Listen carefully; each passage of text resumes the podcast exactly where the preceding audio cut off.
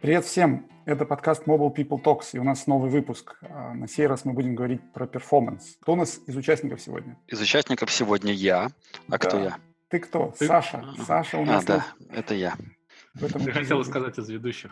Наверное, я хотел сказать из ведущих, но... Да, вот Владимир это... тоже здесь, привет. Владимир здесь. А, эта неделя не, не первая неделя карантина, она все-таки немножко сказывается на, там, на когнитивных способностях. Давайте попробуем это немножко исправить. А, а в гостях у нас сегодня Иван. Привет, меня зовут Ваня Алякскин. Да, это я. Расскажи нам немножко о себе, почему тема перформанс для тебя важна. Ну, я, как и все здесь, работаю в компании ИПАМ. И периодически нам очень важно предоставлять заказчикам самые лучшие решения. Ну, не периодически, а всегда. Мы же и ПАМ. А, поэтому а, очень часто, когда мы приходим работать и делать какие-то проекты, регулярно нас спрашивают о том, чтобы приложения и продукты получались самого высокого качества. Ну, вот последние, сколько, два, наверное, с половиной года я работаю в медиабизнесе, а медиабизнес — это то место, где от тебя требуется, чтобы у пользователя был самый лучший experience использования ну, медиа — это телевизоры, условно говоря, то есть для телеканалов. И у этих ребят очень большие требования, чтобы удерживать клиента на экране и engagement с ним устраивать максимально эффективный. Ввиду этого, как сказать, приходится заниматься оптимизациями потому что без этого там совсем никак. А давай, знаешь, с какого вопроса еще начнем? Вот смотри, ну, мобилка, это же мобилка всего лишь, да, телефон какой-то, да? Почему на мобилке перформанс вообще важен? Ну, почему это так необходимо за этим следить. Зачем он здесь? Это же не там не какие-то супер вычисления, всего лишь а, мобилка. Ну, мне кажется, если у вас мобилка будет медленно работать, никто пользоваться ей не будет. То есть вспомните последний раз, когда вы пользовались, я не знаю, что у нас медленного-то было такого. Может быть, Skype? Он, по-моему, медленный всегда и везде. Тут надо аккуратнее, потому что у нас же есть эти адепты React Native, э, на звонке. Я, я, я знаю, что тормозит адски. Это, мы пользуемся таким сервисом доставки еды в Петербурге Elementary. Вот, хороший сервис, но приложение просто отвратительное. Оно тормозное, то есть там каждая страничка, каждый экран приложения по 10 секунд открывается. Видимо, это какой-то веб-вью, но, короче, это просто трэш. Не React Native, нет? Я не знаю, не ковырял. Я, я думаю, анинстальнул просто и все. Я думаю, это просто может быть веб-вью, и, может быть, его не до конца правильно приготовили. Но, в общем, как показывает практика даже на мне, а, если у тебя время отклика приложения очень маленькая, и ты способен делать там, ну, не знаю, в, в Амазоне я регулярно сейчас заказываю еду, и плюс ко всему там еще какие-то ништяки себе заказываю, потому что все магазины абсолютно закрыты. И если ты способен сделать чекаут из корзины просто там в один клик, у тебя бацнулась анимация, и все, ты можешь покупать дальше, и потом после там прикольной анимации тебе показывают следующие штуки, которые покупали, с тем, что ты только что купил, ты думаешь, хм, а почему бы еще денег не потратить? Я все равно не трачу деньги на комьют или еще на что-нибудь такое. Соответственно, это стимулирует людей оставаться в приложении, пользоваться сервисом дальше. С точки зрения коммерции по жизни важно порой критически важно взять и совершить действие как-то очень быстро, да, то есть, допустим, не знаю, перевести деньги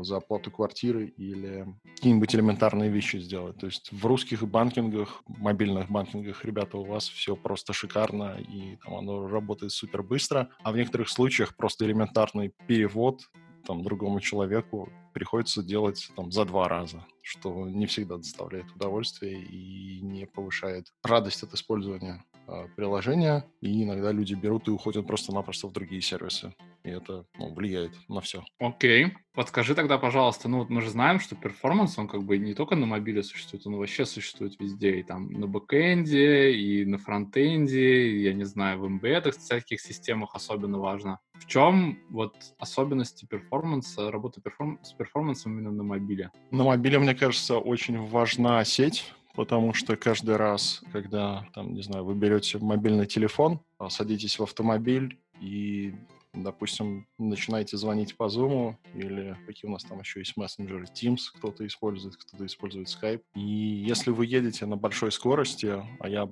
раньше был очень большим любителем западного скоростного диаметра в Санкт-Петербурге, то у вас идет переключение между вышками, и до определенного момента времени а, там не стояли камеры, которые замеряют скорость. Соответственно, я не делал. У меня, я видел, как мои друзья и люди вокруг меня превышали. Я думаю, что у них иногда могли теряться пакеты. Те самые, как, вот я видел, как друг делал, да-да. Да-да-да, именно я видел, как друзья это иногда, ну, или просто коллеги, которые едут на, по тому же самому западному скоростному диаметру. В таких случаях, когда у нас идет переключение между вышками и так далее, если мы будем пользовать не э, правильный транспортный уровень, а про правильный и неправильный транспортный уровень это, наверное, UDP versus TCP-IP, бесконечная тема для собеседований. Вот, если у нас TCP-шное соединение будет переключаться при переключении между базовыми станциями, то аудиомессенджерами, утренними и вечерними звонками, э, синками в Zoom и MS Teams пользоваться будет достаточно сложно.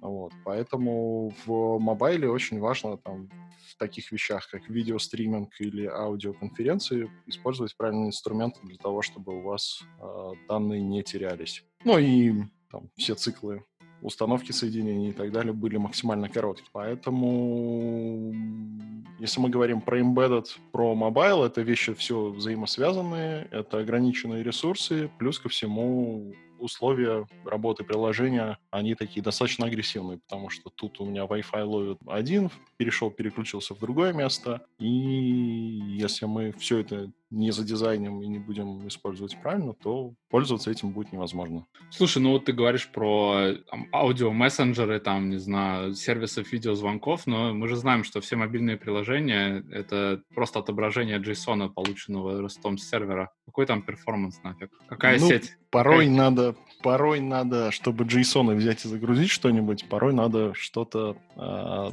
JSON даже иногда надо правильно распарсить. То есть вот а, одна из оптимизаций, не буду говорить на каком проекте до этого была, мы получали просто мегабайты JSON, и это была исключительно древовидная структура. То есть, мне кажется, человек, который задизайнил это API, он был, наверное, каким-нибудь садовником, то есть ему очень нравилось э, делать деревья очень так серьезно. И потом мы э, брали и как сказать, трансформировали все это дело в какие-то уже классы и объекты, которые использовались для отображения. И в этот самый момент наступала достаточно прикольная штука, то, что у нас на загрузку вот этого чудесного дерева мы тратили порядка 300 миллисекунд, а потом парсинг и перекладывание из, одного, из одних структур данных в другие занимало порядка двух секунд. Соответственно, не все JSON одинаково полезны, и в этих случаях порой иногда даже обработка таких древовидных структур не последовательно, а параллельно, то есть если у нас, допустим, несколько больших JSON надо загрузить и распарсить, в этих случаях необходимо может быть, э, взять и запустить и сделать это все в несколько потоков, а потом либо через какие-нибудь операторы э, хитрые это все выдать, либо же уже сделать UI подготовленным к тому, что мы начинаем отображать данные частично. И тут уже начинаются фокусы и цирковые представления различных видов. Слушай, а вот если мы говорим про mobile, у нас тут как раз есть достаточно интересная компания, да, у нас э, есть представитель нативной разработки, у нас есть э, представитель э, лагеря React Native и такой молодой, но очень амбициозный лагерь Flutter. Можешь э, по какому-то своему опыту рассказать, что вообще с кросс-платформами, они как-то на performance влияют и как именно они влияют? Ну, чисто по там, своему опыту и бэкграунд у меня изначально embedded и системное программирование. Соответственно, нет ничего быстрее C и C++. В некоторых случаях даже ассемблера, но, как сказать, ассемблер — это совсем отдельная песня. Я не уверен, что вы найдете какую-нибудь компанию, где будет, не знаю, штат хотя бы из 10-20 программистов, которые занимаются исключительно программированием на ассемблере. Может быть, я плохо о людях думаю, но я сейчас почему-то не до конца уверен. Я, если, ну, я верю в то, что C++ будет работать быстрее, но C++ возникает проблема то, что людей, которые пишут на C C++, порой тяжело интегрировать в команду ребят молодых, которые пишут на Java на Kotlin и, как сказать, я не только про возрастной барьер. На Java уже, мне кажется, не молодые, нет. Тут надо это. Swift, Kotlin там. Сейчас, сейчас, подожди, подожди, Вань. Мы спрашиваем про там React Native, Flutter, вот это все. Да-да-да, я понимаю, я сейчас... Он издалека подходит.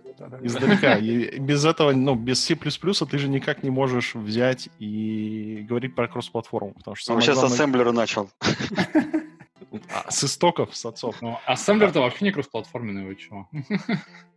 Ну, да, да. Окей, короче, э, если мы говорим про React Native, то тут, наверное, больше Вова вступит и скажет, что в React Native все хорошо и это все прекрасно. Значит, мне нравится Flutter исключительно за то, что у него же своя система рендеринга, и он как бы пользуется всеми фичами GPU, соответственно, как только мы имеем э, на Android, допустим, систему рендеринга UI схожую с iOS, тогда все у нас становится в разы лучше, чем классический андроидный рендеринг и юзер интерфейса. Соответственно, это прикольно, это интересно. Я не знаю подробностей Flutter с точки зрения того, что происходит с этим дартом и как он дальше живет. Я вот не уверен, что он в какой-то адекватный э, исполняемый код компилируется. Может быть, Александр поправит, вступит и расскажет что-то. То есть, мне кажется, с точки зрения рендеринга во Flutter все сделано интересно и замечательно, но я не являюсь экспертом в этой сфере.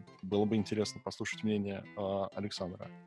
Про React Native, ну, как сказать, это мне кажется, я вот сейчас чуть-чуть Вове наброшу, мне кажется, это pure JavaScript веселье, которое стоит как бы выпилить и переписать на Flutter. Ты, ты чё, React Native же Гермес затащил там, типа, новый JavaScript-движок, написанный на ассемблере. Все быстро будет работать. Ты чё? Быстро где? На андроиде. А на iOS? А на iOS будет JavaScript На iOS нет Гермеса. Там, там свой JavaScript Core, ну, в смысле, который из системы тащится, поэтому там сам React Native ничего не может сделать. Окей, okay, то есть мы делаем React Native исключительно для андроида, который работает быстро, а на iOS уж как-нибудь пойдет. На iOS оно и так быстро работает. Так что. Кстати, про iOS от Flutter новость, но не то, что прям совсем новая, по-моему, уже пару месяцев, наверное, ей.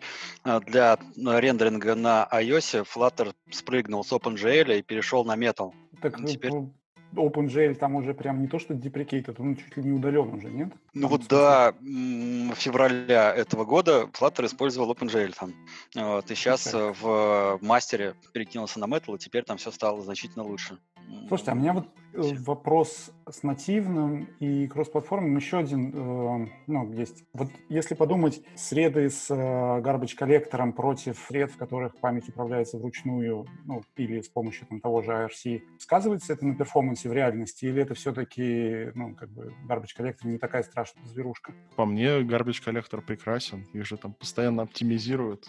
Project Valhalla и так далее, то, что доступно в больших Java и виртуалках. И даже если, да, если я тебе наброшу такую вещь, если э, у тебя есть garbage collector, это не значит, что оно будет по дефолту работать медленно. Ведь когда ты вот просто-напросто вопрос, да. высвобождаешь память, если ты это слишком часто теребонишь, свой garbage collector, то у тебя может получиться ситуация... Ой, не garbage collector, а если ты тут же высвобождаешь какие-то ресурсы, вот в этот самый момент прекрасный берешь и тратишь время на это. А может быть, это стоит сделать попозже, когда уже есть время на это. Ну, возражаю тут, а как же Stop the World, вот это все, паузы, знаешь, зафриженный UI, потому Причем что там... в непредсказуемый момент, что хуже. В непредсказуемые моменты, да. Но в Flutter вообще зафризить UI невозможно, так что тут... А, кстати, вот к слову... А как а... работает тогда garbage коллектор? То есть он не, ну, не останавливает выполнение приложения, он не, там, не запускает какую-то критическую сек- секцию под это или что? Они работают немножко в разных, э, скажем так, потоках. А, по сути. Вот. Ну, как бы рендерингом занимается а, прям система рендеринга, которая просто, когда получает доступ, раз в 16 миллисекунд пересовывает экран. Поэтому, если не выпускать никаких, э, не запускать каких-то сложных вычислений долгих там или еще чего-то, и за этим следить, то у нас э, экран даже лагать никогда не будет, а будет 60 FPS держать. Даже мне, ну, в некоторых вот случаях 120. Если оно уже прямо намекает, что с перформансом во Flutter надо тоже быть очень аккуратным. Ну, нет, понятно. Во-первых, ты не можешь зафризить экран, но ты можешь его как бы заставить, ну, чтобы джанки на нем появлялись, немножко, чтобы лагало. Вот. Если ты будешь как бы, запускать в основном, в основном своем потоке, будешь, да, обрабатывать те же самые вышеупомянутые JSON большие, начнешь парсить в основном UI-потоки. Ну Слушайте, ну, вот, мы поскольку... сейчас про потоки, мы как-то в свое время уже успели обсудить там про количество потоков в Flutter и в React Native, а вообще вот ну, многопоточность это вроде как круто, здорово, она серьезно перформанс влияет или как? То есть это, ну, нагенерим себе там сколько нам под одно приложение можно потоков нагенерить. Э, это, по идее, ведь ну, ну, на поддержание этих потоков тоже тратится э, тот же процессор, который не резиновый. Ну, слушай, мне кажется, главное на мобильном устройстве, чтобы э, UI был, скажем так, отзывчивый. Чтобы он был, да. Да, чтобы, чтобы он не тормозил. Вот. И в этом случае, ну, как бы надо просто правильно все организовать, и тут, мне кажется, не зависит от того, сколько потоков. Если ты делаешь так, чтобы у тебя UI всегда был отзывчивый, то можно и не заметить, в каких потоках у тебя идет там обработка всяких разных других штук. На тему потоков и их количества. Каждый раз, когда мы берем и какой-нибудь поток, условно говоря, если у нас Java или что там у вас в iOS, NS Thread, наверное, да? У нас там а... много разных вариантов есть сейчас. Есть еще GCD, любимый Окей. Ну, вот GCD — это Global Dispatch, да, правильно? Да, да, да. Соответственно, э, Global Dispatch — это как э, thread pool, скорее всего. А INS-тред и обычный э, JavaScript тред, он требует от операционной системы взять и создать э, поток. Давным-давно, в старые времена, была концепция green-тредов в Java. Их деприкейтнули уже. Сейчас, может быть, наверное, будет в комментах гигантское количество хейта и э, лучей поносов в мою сторону. Но сейчас у нас в Kotlin появилась такая штука, как корутины. То есть green-треды и корутины, как мне кажется, концептуально чем-то похожи. А идея состоит в том, что мы, э, когда берем, создаем green-thread или там корутину, в конечном итоге мы не просим от системы выдать нам поток из оси, на которой мы работаем. Если, и мы обслуживаемся там виртуальным потоком, условно говоря. За этого и за счет этого происходит повышение перформанса. Можно ли брать, запускать 100-500 тысяч э, потоков в бэкграунде? Нет, нельзя, потому что у нас ограниченное количество ядер, и если мы создадим 100-500 тысяч потоков, то между ними надо будет диспатчиться. Соответственно, какое-то вразумительное количество тредов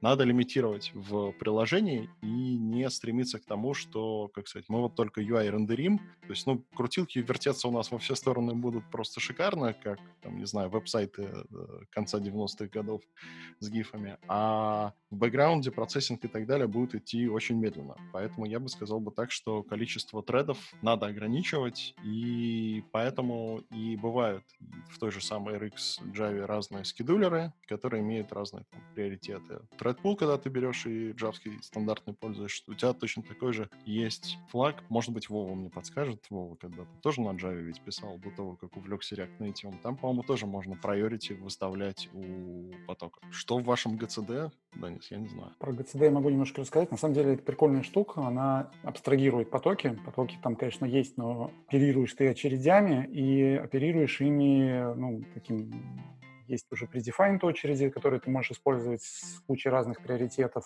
Причем там если посмотреть внимательнее, то там а, приоритет очереди бэкграунд, или, ну, то есть, типа, самый неприоритетный. Так вот, то, что ты отправляешь в эту очередь, если батарейка телефона уже там меньше 20% и пользователь перевел телефон в режим экономии энергии, это никогда не будет выполнено вообще. Ну, то есть просто перестает выполнять задачи, которые отправляются в эту очередь ради экономии. Что для некоторых приложений, как оказалось, было большой проблемой, потому что люди, бы, ну, в общем, те, кто писали эти приложения, об этом не, не были в курсе. Вот. А суть в том, что а, блоки, которые ты отправляешь, блоки кода, которые ты туда отправляешь, они ну, выполняются именно там, на том трейде, который сейчас свободен. И, там, в некоторых случаях, если у тебя, например, главный поток, который работает с UI, сейчас ничего не делает, даже он может, в принципе, выполнить кусок работы, если все остальные треды загружены. Ну, то есть такой некий high-level диспатчер поверх э, стандартных трейдов операционных систем. Вот. Сейчас его любят, наверное, все iOS-разработчики. Э, Правда, я подозреваю, что планомерно он будет, ну, надстройка над ним в виде там того же комбайна а, будет ну, забирать на себя часть э, вот этой э, работы с э, потоками, потому что если ты это делаешь уже там, просто описываешь потоки данных, которые идут в нужном направлении, неважно, где они там по сути выполняются, за тебя там комбайн все решит, то, ну, то есть ну, там указываешь ему определенные там вещи, но все остальное он уже разруливает сам. Наверное, это будет удобнее. И, опять же, потенциально меньше проблем человек нагенерит себе тебе сам, когда будет писать свой код. Мне Вот. кажется, мы повторяем выпуск про Да, у threading. нас это уже было, мы это так обс- обсуждали, но у нас, конечно, performance implication ов на это тогда... Ну, мы- да, да, да, да. Ваня, давай вернемся к tool ам для performance а. Что там в андроиде, в iOS есть? Как вообще с performance ом работать? Да, мы Самое- тоже знаем все про кросс-платформу, как у нас тут. Да. Платформу мы знаем, как, будто типа подзабыли. Мы знаем, что в кросс-платформе нет проблем с перформансом. Там все просто тормозит У нас вообще все... Вот. Давай, давай про натив, Ваня, давай, жги. В кросс-платформе единственная проблема — это бюджет, из чего вытекает следующая проблема — перформанс. Окей. А, Соответственно, что можно делать, какие тулы брать и пользовать? Ну, самая, наверное, распространенная штука, которую рекламируют сейчас абсолютно на всех конференциях, по крайней мере для Android, это брать и пользовать тот же самый Firebase для того, чтобы брать и получать аналитику с красивыми графичками в Firebase консольке, и чтобы за нас Google брал и инжектил э, колы в замер HTTP реквестов, скорость исполнения их, отрисовки UI и так далее. Универсальное решение, универсальное, но не всегда супер полезное. Вот, поэтому бывает э, и существует набор инструментов. Если мы говорим просто именно про, про сервисную вещь, не про инструменты в IDE, да, а, Есть еще инструменты для того, чтобы мерить, допустим, рендеринг вашего видео и так далее. Есть целый набор инструментов от Adobe. Если мы говорим про альтернативные Firebase решения, это New Relic. То есть вам, когда работает приложение в продакшене или даже вы производите тестирование локально у себя в сэндбоксах или там отдел тестирования или какие-то закрытые бета-каналы, вам всегда надо понимать, что происходит с приложением сейчас и там в будущем будет происходить. Поэтому надо брать, собирать стату, как у вас рендерится что-то, как запросы исполняются, как FPS держит э, свою скорость или не держит ее, и э, как это цикл обратной связи. Да? Если мы говорим про инструменты, э, встроенные в IDE, то это полный набор всех инструментов там, в, в Android Studio, там, где можно посмотреть на... Господи, я забыл его название. Может быть, вы это вырежете. Как всегда. Что у нас там есть? У нас есть э, Systrace, Систрейс обязательно. да, Systrace обязательно. Э, у нас есть возможность э, HipDump посмотреть чисто на тему того, что у нас слишком долго задерживается в памяти или как-то не очень хорошо это все собирается. У нас есть... Сейчас Android открою. Надеюсь, вы это тоже вырежете. Сейчас я Android Studio открою. Я боюсь перепутать. Там в Android. Studio есть Все профайлер, и он умеет там, типа, memory в реал-тайме смотреть, там, ну, чтобы видеть всякие GC, GC-сайклы. Вот, процессы показывать, там все остальное. Я не- на днях назвал Compose или... Короче, я начал путать названия библиотеки и э, лейаутов андроидных, потому что 100-500 названий, и поэтому представляется сейчас. Окей, значит, в андроиде у нас есть э, набор тулов Systrace, профайлер, где мы смотрим на FPS и на работу с сетью, и как мы пользуем память, и это нам очень-очень сильно помогает. Плюс ко всему, мне кажется, никто не отменял такие подходы, если мы говорим про Java, это взять и попользовать Aspect.js, а, аннотации пометить какой-нибудь метод и взять и, а, как сказать, там, встроить кодильник, который будет брать и мерить, сколько у нас времени тратится на то, чтобы там заэкзекьютить, заэкзекьютить какой-то метод. Потом взять и залогировать это все в чудесно в Firebase или в New Relic, и тем самым мы можем смотреть на то, сколько времени у нас уходит на выполнение метода по рендерингу, ну не, не рендерингу, а там загрузки данных или, допустим, отображение юзер-интерфейса. А потом мы можем чудесно взять и в Firebase настроить какие-нибудь фильтры, чтобы они нам еще и имейлы присылали, что если у нас выходит за какое-то пороговое значение выходит замер, то, как сказать, создается таска в джире, ну или что-нибудь такое, и, как сказать, девелоперы приступают к оптимизации или девопсы начинают передеплоивать то, что было там надеплоено. Слушай, звучит круто, то есть вот этот New Relic и Firebase это такой performance monitoring получается, да? То есть можно и в production е использовать, да? Как вообще в production мониторит обычно? Через графики, мне кажется, ну, либо через э, обратную связь в Google Play. То есть если рейтинг пошел вниз, и вы там... оффлайн- profiler. Можно прямо по...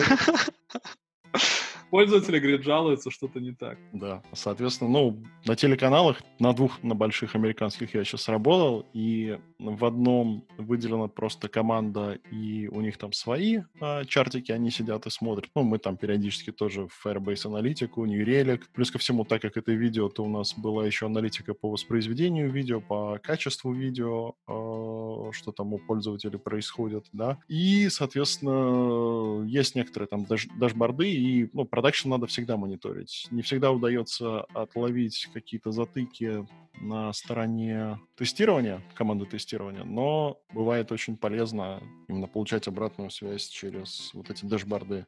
Во втором большом телеканале там прям целая гигантская комната, на которой 100-500 графиков. Ты заходишь, такое ощущение, что ты пришел в центр управления NASA, и ты видишь прям, вот есть какое-нибудь предложение, которое что-то делает, да, какие-то новости, допустим, показывает, и ты прям видишь отдельный 50-дюймовый телевизор, который стоит в углу, и ты на нем видишь графики, они зеленые. Если что-то становится красным, то, как сказать, команда коммуницирует, ну, в первую очередь смотрят на сеть, а потом уже просят людей делать апдейты э, кода, потому что если ты будешь реагировать на любой красный график с запросом в development, цикл разработки встанет пока запрувит тебе что-то и так далее. Круто. Слушайте, а вот давайте чуть-чуть ближе к таким простым нашим разработчикам. Человеческим. Да, да. Вот не, не когда у тебя там огромный телек с графиками и там телеканал и, в общем, вот это вот все, а когда ты вот сел как разработчик, пишешь новую фичу, тебе нужно понять, а не испортишь ли ты этой фичей себе приложение. Ну, давайте там только в разрезе перформанса пока будем это обсуждать, потому что нам испортить по-разному, конечно, можно. Если фича хреновая,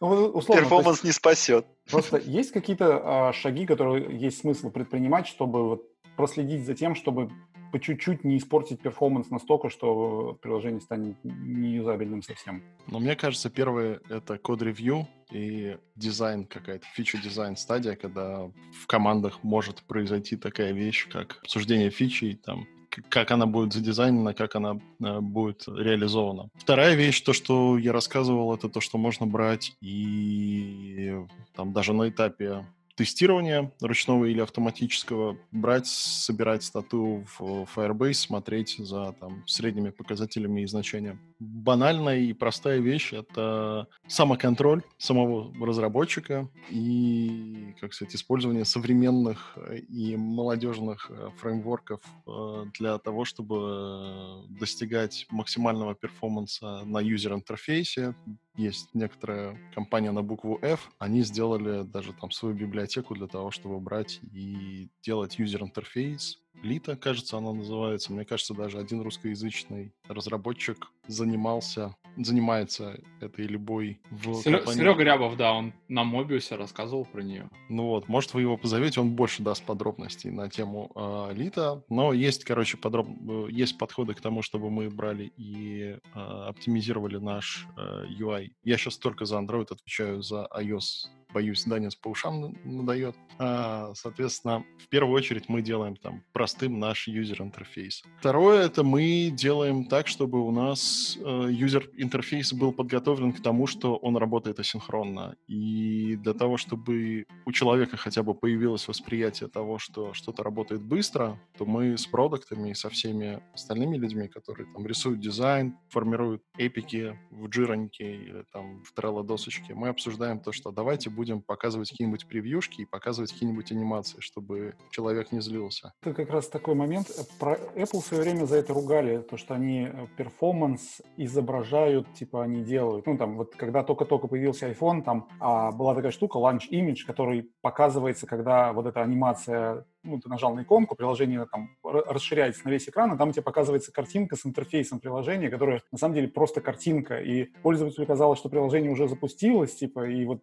внешне это было, типа, быстро, а на деле там, в общем, процесс приложения, запуска приложения еще занимал какое-то время. И вот, похоже, что все-таки подход с тем, чтобы показывать перформанс, какую-то отзывчивость и изображать, что что-то уже сделано еще до того, как оно будет сделано, он тоже играет большую роль в перформансе. Так я понимаю твои слова? Да, именно так. Я как раз раз по этому поводу могу привести интересную историю. А, так как у телеканала много денег, а, люди иногда брали и устраивали тестирование на живых пользователях. Как это происходит? Заводят группу человек в комнату, их снимают. То есть это был прям первый мой жизненный опыт, когда мне даже показывали записи оттуда. Их снимают, им дают два приложения. Меня попросили сделать оптимизацию вот. Но времени было мало. Я говорю, ребята, давайте попробуем вставить крутилку и там, чуть-чуть небольшую анимацию. Что, как сказать, что-то происходит. Я говорю, за один день я больше ничего не успею, потому что, чтобы там кровавым, э, кровавыми оптимизациями заниматься, там ну, чуть-чуть попотеть пришлось бы в одном месте. И одно приложение просто показывало черный квадратик,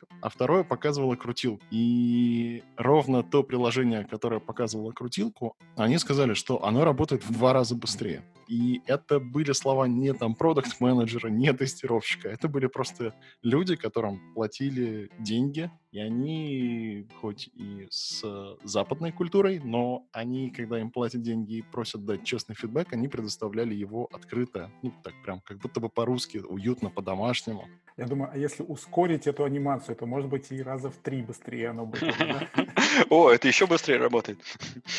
Кстати, эм, раз уж мы заговорили о реальных историях, расскажи, у тебя был какой-нибудь прям такой фейл, такой эпик фейл, связанный с перформансом? А, ну вот смешная история совсем недавно была. Эпик фейл, да, можно назвать это эпик фейлом. Значит, я же рассказывал, да, то, что у нас садовод, э, садоводное такое API, древовидное, лесопарковое. Вот. И, соответственно, когда мы брали и отображали главный экран, у нас там было несколько главных табов, между которыми просто категории, между которыми пользователь переключался. И получилось так, что о, загрузка каждой страницы занимала там по 7 секунд. То есть чувак открывает приложение, и у него сначала анимашка грузится, то, что приложение загружается, а потом отображается главный экран, на котором он смотрит опять на loading индикатор, он пытается перейти на другую э, страницу, на другую категорию, и у него очередной индикатор loading на 7 секунд. С этим надо было что-то делать, потому что пользователи запускали приложение, оно только вышло в Store, и люди знакомились с продуктом, и было большое количество просто-напросто закрытия приложений, и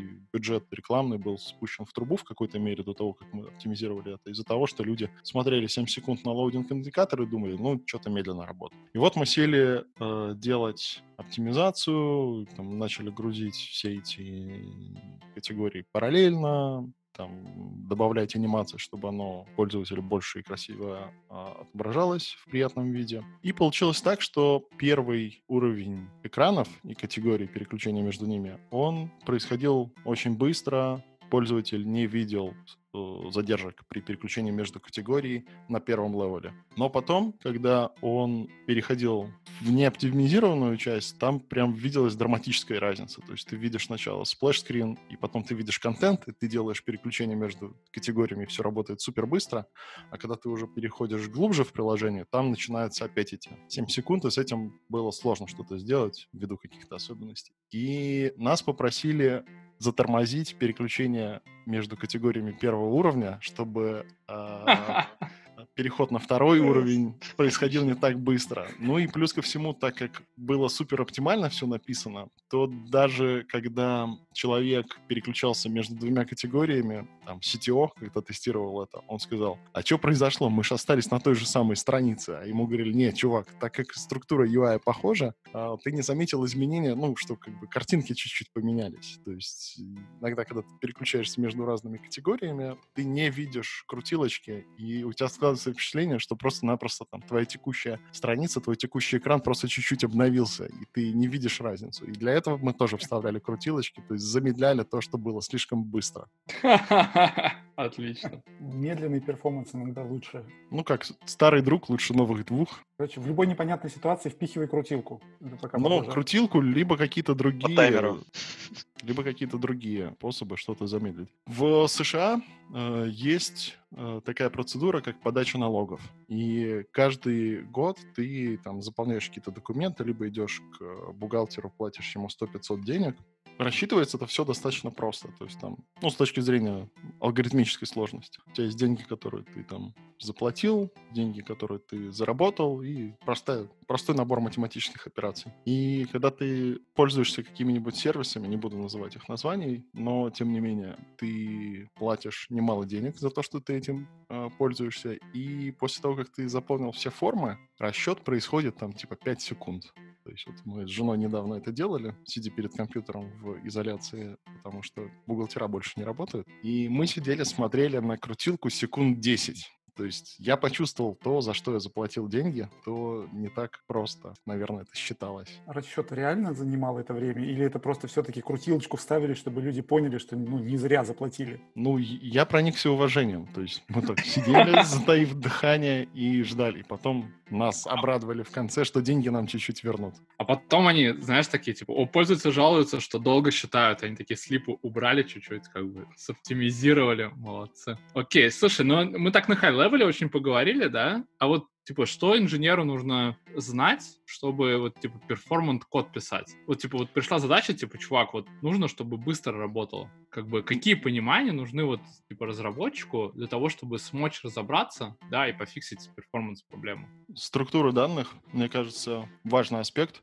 Структура данных — это не только те коллекции, которые пользует разработчик, но это плюс ко всему то, что приходит вам с бэкэнда. Если вам приходит какой-то непонятный JSON древовидной структуры, то его хорошо бы обсудить с архитектором, тимлидом или человеком, который занимается дизайном API. Э, если вам, упаси боже, приходит SOAP, то, как сказать, это еще больше времени и денег на то, чтобы там это парсить и хранить как-то в памяти. Людям надо понимать то, что из себя представляет там многопоточность и как ей правильно пользоваться. То есть если мы берем и исполняем какую-то задачу просто-напросто в одном потоке, значит то, что мы просто будем ждать что-то очень долго, и надо понимать принципы там, параллельного программирования, когда можно взять и распараллелить э, обработку данных, и когда этого делать нельзя. Соответственно, если ты будешь пользоваться многопоточностью в неправильном виде, у тебя будет э, очень много проблем. Поэтому, наверное, надо знать, как работает многопоточность, что такое thread pool executor и так далее. И на это, ну, я бы сказал так, что немало надо времени потратить. Плюс ко всему, надо понимать, как мы берем и организовываем user-интерфейс с точки зрения того, какие сложные виджеты у нас присутствуют и так далее. То есть надо все делать проще и упрощать. В целом, есть в Android Studio там, инструменты, которые берут и от, говорят тебе о том, какой у тебя комплексити, и даже в, в разметке тебе подсказывают, что типа больно сложно у тебя чувак UI, сделай его попроще. Что еще? Ну, надо еще подумать с точки зрения архитектуры, как ты возьмешь и организуешь иерархию компонентов своих, что это будет из себя представлять. Будет у тебя какой-то кэш in memory, не будет он каким-то образом присутствовать, или ты там какой-нибудь локальный кэш организуешь. Плюс ко всему, что надо знать мобильному разработчику. Google пропагандирует использование правильных их э, коллекций на андроиде, которые типа оптимизированы под mobile, там, sparse array и так далее э, которые оптимизированы непосредственно.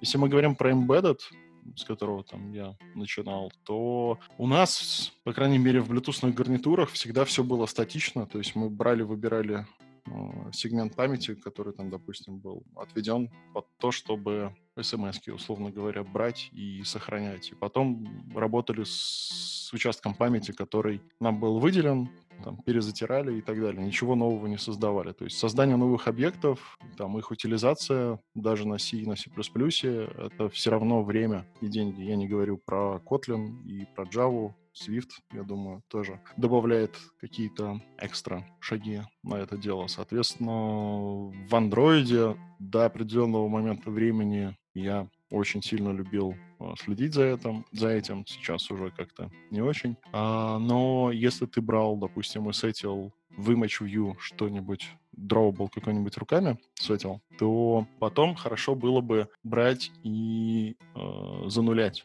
этот drawable, который был посечен, потому что все э, картинки, вся графика в андроиде, по крайней мере, они в нативе хранятся не в джавском хипе. И для того, чтобы у тебя память хорошенько очистилась и у тебя не было проблем с переиспользованием памяти, надо было это все дело занулять. В противном случае, если ты слишком часто дроуглы и image home сетил, ну, допустим, картинку, кнопки какой-нибудь, там, телефонной звонилки, девяточка как-нибудь красиво в кружочке с, те, с тенью, с градиентом нарисована. Если ты этого не делал, то у тебя начинались а, проблемы. Плюс ко всему, мне кажется, мобильному разработчику надо знать про то, что есть фича-флаги, и порой в некоторых случаях надо брать и отключать какую-нибудь фичу. Потому что фича тормозит.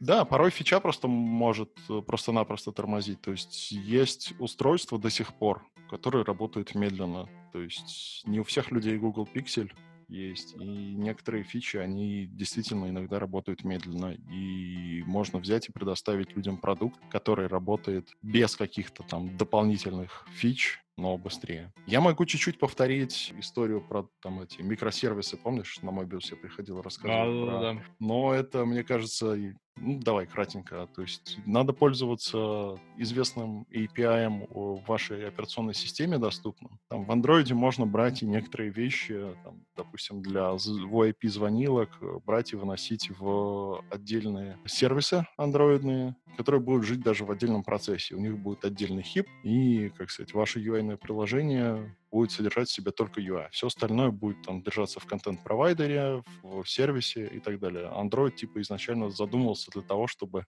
было межпроцессное взаимодействие, но, как мы видим, разработчикам это не очень зашло. Мне кажется, не так много людей пользуются с нативными фичами в виде там андроидных сервисов, контент-провайдеров. Все больше, мне кажется, если посмотреть на блог-посты и на выступления на конференциях, все больше угорают по архитектуре и как-то чуть-чуть забыли, от чего, допустим, из чего Android вырос. Потому что там все задизайно для того, для того, чтобы у тебя межпроцессные взаимодействия происходили и оперативочка пользовалась в прекрасной манере. Соответственно, если вы разгрузите, чем хорошо что-то выносить в отдельный сервис, тестировать. Я помню, у меня был один из отзывов, то, что я просто взял и рассказал про стандартные андроидные компоненты. Чем хорошо? Если ты взял и вынес какую-то логику в сервис, в, который живет в отдельном процессе, это значит то, что хип, задействованный на отображении и рендеринг юзер-интерфейса, он пользуется исключительно для того, чтобы брать, там, рендерить что-то и так далее. И если у тебя идет какая-нибудь обработка звука, она идет э, в отдельном процессе. И вся память, которая выделяется на это, это как бы отдельный процесс, отдельный хип. И тут мы видим то, что UI,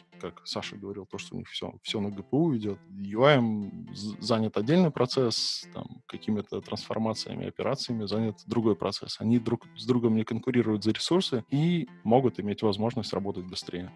Okay. называется raster thread. Это тот, который занимается GPU и рисует все. Такой raster thread. Есть отдельно UI thread, есть отдельно raster thread. Один считает, другой рисует. Ну вот, когда выпустят фуксию, наконец-таки, все Android-программисты поймут, что такое real-time operation system и как там может быстро какой-нибудь процесс загрузиться в память, может, тогда посмотрят на Flutter. А ты не игрался сам? Не пробовал? С фуксией я читал документацию, и я читал сорцы. То есть у меня есть такое э, дело. Я там, когда-то, когда начинал только development, у меня была задача каждый день там, перед сном или не перед сном, там, во время обеда пойти почитать э, чужие сорцы, чтобы ну, понять, как, как, как люди это делают вокруг, и поучиться у чему-то хорошему, плохому, или просто понять, какой разный мир бывает. Соответственно, я смотрел на концепцию Фукси, она достаточно прикольная и интересная. Вот. Я даже хотел чуть-чуть поконтрибьютить, но потом, когда я посмотрел на доку, что она не настолько user-friendly, как я бы хотел, я как бы забил на это дело. В целом, мне концепт Пукси нравится, только я вот боюсь, что оно в мобильный телефон не придет скоро. Ну, есть, есть такие сомнения. Но на самом деле уже на, этом, на десктопе уже можно попробовать даже позапускать э, в эмуляторе. Я все, все очень хочу, уже, уже месяц как хочу, но пока не запустил. не, не хватает capacity. Что не нужно уже там. Раньше был просто список каких-то устройств, на которых она запускалась, а сейчас можно на обычном маке запустить. Мак не перегреется? Ну, вот надо попробовать. А, поэтому я спросил, а вдруг ты уже попробовал? Тогда можно было впечатление поспрашивать. Сейчас отопление отключат, и как бы перегретые маки самое то. Ложился нас... маками с фуксией и греешься. У нас проблема — это охладиться. Летом было не очень приятно. Это была, был самый жаркий день, и мы с женой не успели купить кондиционер к нам домой. У нас в квартире было плюс 34, по-моему, два дня. О, жесть. И ты не мог работать, да? Потому что Android Studio такая, я не буду запускаться. Слава богу, это были выходные, и ты просто выходишь на улицу ночью, и у тебя на улице холоднее, чем у тебя дома. Неплохо, неплохо. У нас же куча, может быть, перформанс иши от того, что API неправильно спроектирован, и приходится как танцевать э, гапак с бубном, чтобы как-то да. хоть аккуратно запрашивать данные с API. Бывает, я так э, постоянно наталкиваюсь, когда API проектируется без учета того, как люди будут это использовать. Может быть, расскажешь немножко, ну, там, best practice, как надо правильно делать, это как готовить API правильно? Я не уверен, что я самый правильный собаковод по этому поводу, но, кажется, как минимум надо ставить э, дата, э, дата-сервера в нужном месте. Правильные места — это чтобы контент был рядом с пользователем. Второе э, условие это то, чтобы наш API, который, когда мы его проектируем, он не был избыточным. И мы получали просто-напросто необходимый набор данных, который нам действительно нужен. Мне кажется, еще очень немаловажный факт — это то, в каком виде мы получаем данные. То есть сейчас, мне кажется, большинство мобайл-разработчиков, они оперируют JSON-чиками, они, слава богу, уже не работают с XML, хотя, может быть, там в Enterprise где-нибудь XML еще остался в больших э, количествах. Почему XML хуже, чем JSON? Просто-напросто больше э, данных, и они идут дольше, исключительно из-за этого. Потом там, потоковые парсеры все, все распарсят нормально. Плюс ко всему, мне кажется, когда мы проектируем PI, э, очень важно еще и оптимизировать количество вызовов потому что когда мы работаем по Wi-Fi, то это все прекрасно. И скорость может быть приемлемой, но если мы работаем в реальной жизни, и нам для того, чтобы отрендерить один, один экран, одну страницу, надо сделать несколько запросов, тут может возникнуть само, самосозданный э, какой-то bottleneck э, из-за того, что каждый раз, когда мы берем и инициализируем connection, у нас, особенно по HTTP, у нас есть некоторого э, рода э, обмен, предшествующий э, обмену данных, и на это тоже уходит время. Поэтому иногда я и говорил там про UDP, почему его лучше пользовать против TCP/IP. По-моему, я еще в какую-то сторону говорю. А, так, JSON XML. Плюс ко всему, иногда еще и можно, на самом деле, попользоваться какими-нибудь протобуферами для того, чтобы в строковое представление не переводить данные, а, как сказать, бинарщиной а, производить обмен. Это сложнее, чем классические JSON, но полезнее для перформанса. Может быть, еще стоит посмотреть в сторону GraphQL, но здесь я не самый большой эксперт, в том плане, что с GraphQL не так давно работаю. То есть не могу сказать, что я как программист э, с опытом в GraphQL 10 лет, с учетом того, что там технологии поменьше, чем 10 лет. 10 лет. Но GraphQL может быть э, полезен. А там какая-нибудь экзотика, там, не знаю, бинарные форматы? Ну вот я, я, я говорил про протобуферы. Протобуферами их поддержка может быть несколько запарная с точки зрения того, что протофайлы надо перегенерировать и так далее. Это не самая простая работа из болота тащить бегемота. Вы просто, когда смотрите на то, как у вас протобуферы летят, вы не всегда можете их э, глазами визуально там в браузере взять и посмотреть. Да, это проблема. Поэтому, может быть, не все еще переехали на протобуферы. Ну, я в продакшене для mobile а вообще протобуферы не видел. Я знаю одну компанию на букву П, я в ней работал, и мы там пользовали протобуферы активно. Единственное, были проблемы иногда, когда приходили новые люди и говорили, типа, что у нас вообще приходит? Как? А, протобуфер? А, ну окей, я пойду почитаю. Мы используем gRPC. Протобуферы э, и поверх него еще, в общем, собственно, сами сервисы построены. Ну, то есть он еще генерит там под каждую платформу, там под Kotlin, под Swift клиентов генерятся относительно неплохо. Ну, в общем, в продакшене даже в одной компании N. Ну вот хорошо, мы данные получили каким-то оптимальным образом, но очевидно же, что не все данные будут каждую секунду меняться, и мы как-то кэшировать это должны. Что вот обычно делают в мобилах для кэширования этого всего? Можно кэшировать в памяти полученные данные. Они будут у тебя в оперативочке торчать, но будут твою оперативку занимать. То есть там брать и кэшировать какие-нибудь популярные картинки в память, наверное, можно. А, можно их для того, чтобы их не грузить а, много раз, можно брать их и дампить на файловую систему. В Android есть из коробки в этом в Retrofit е, в том же самом, если мы говорим про просто-напросто HTTP запросы, есть иногда такая фишка, как кэширование в Retrofit е, и он там у себя где-то это дело присохраняет. Кэширование хорошо, но надо понимать то, что на обслуживание кэша надо тратить время на поддержку кода, или надо тратить время на то, что мы берем и пишем данные на persistent. То есть, если мы даже пишем что-то в базу данных, потом, насколько оптимальным бы этот фреймворк не был, все равно какое-то время тратится на то, чтобы взять что-то и записать в ту же самую базу данных или на файловую систему. Для картинок в Glide, в Picasso есть тоже э, набор оптимизации, связанный с кэшированием изображений, и в целом оно работает. Мне кажется, это полезный а, набор инструментов. С точки зрения там архитектуры можно брать и оборачивать все паттерном репозиторий, который там внутри себя будет брать уже и решать, идти на сервер, грузить данные, потом кэшировать, возвращать данные из кэша или нет, и как-то там уже по цепочкам вверх прокидывать в UI. Но UI к этому делу надо подготавливать, потому что, опять же таки, крутилочки в нужные моменты показать, либо уметь апдейтить данные, отображенные на экране, в приятной для пользователя манере, и это очень важно, потому что порой ты смотришь на приложение, оно вроде бы использует кэш, но ты так смотришь, смотришь список, а потом фигак, и у тебя весь список обновился. А почему? А потому что а, аппликуха пошла на бэкэнд и забрала данные. И пользователю так не в самой аккуратной манере обновили ему данные на юзер-интерфейсе.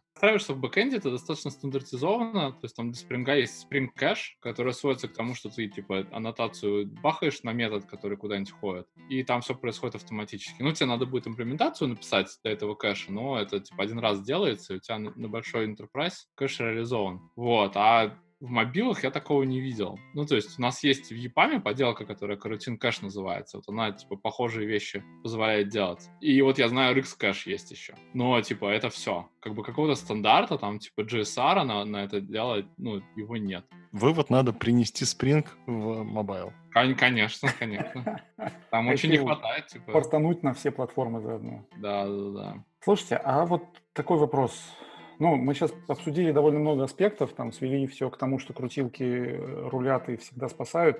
Если мы хотим вот такой настоящий true hardcore performance, обязательно на, на C++ переходить или как? Мне кажется, надо просто адекватно и грамотно обсудить с пачанами в вашей команде, как что будет работать, просто чтобы некоторые API-вызовы не делать несколько раз. Обсудить с бэкэндом, как вы будете брать и там API предоставлять, обсудить с ребятами, которые будут отвечать за, там, за какие-нибудь графические ресурсы, что будут использоваться какие-нибудь сервисы, куда ты делаешь запрос, что ты получаешь картинку нужного размера, и она там рендерится и хранится какое-то время на бэкэнде. Если мы говорим уже про хардкор оптимизации, тогда, мне кажется, надо смотреть в сторону оптимизации взаимодействие с бэкэндом за счет сетевого уровня, то есть, может быть, уходить от HTTP и пользовать сокетное соединение там, с UDP для того, чтобы получать минимальную задержку. Плюс ко всему заниматься тем, что мы будем упрощать юзер-интерфейс, как вот это сделано в Gmail на Android. Если ты откроешь инспектор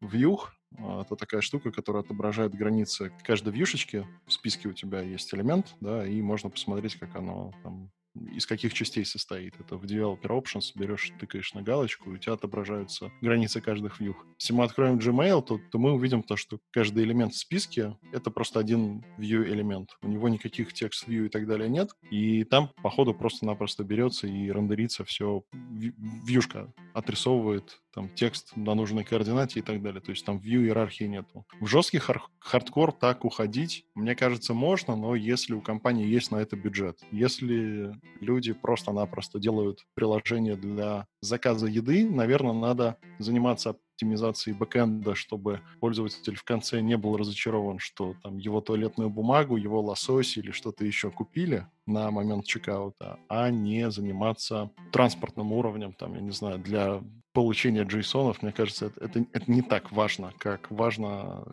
давать людям просто-напросто пользовательский опыт. Э, но, тем не менее, оптимизировать можно приложение. Единственное, надо как бы понимать, в какой области вы это делаете и для чего. То есть просто-напросто тупо оптимизацией заниматься, но это, это может быть плохо, потому что там человека попросили сделать логин-скрин, а он его делает там, максимально быстрым. Как бы, что это даст бизнесу, что это даст пользователю, если он логинится один раз в приложении и потом забывает про этот логин-скрин. Не знаю, но программист поработает, вспотеет. Вспотел? Хорошо. Ну что, а, всем большое спасибо. У нас была хорошая сессия. А, наверное, основным выводом из э, нашего разговора следует э, сделать, что надо понимать, зачем мы делаем этот перформанс и не заниматься ерундой, ну и вставлять крутилки. Ну, вставлять крутилки. Главный takeaway. Да. Я желаю всем здоровья, добра, баланса его нам, мне кажется, сейчас очень всем не хватает. И добра, побольше добра. И Хорошо. переходите на Flutter. Я хотел сказать, пишите Kotlin, но ладно. Ну что, всем спасибо. Спасибо. Давай. Пока-пока, до следующих выпусков. Пока-пока. Что мы еще? Что-то сказать? А, Вова, а, расчлененки хватило или не хватило? Давайте добьем чем-нибудь, может быть. В нужное место. А, я, я, я, я увидел, что всем машут. Это значит, надо замолчать или что? Не-не-не, Саша уходит просто.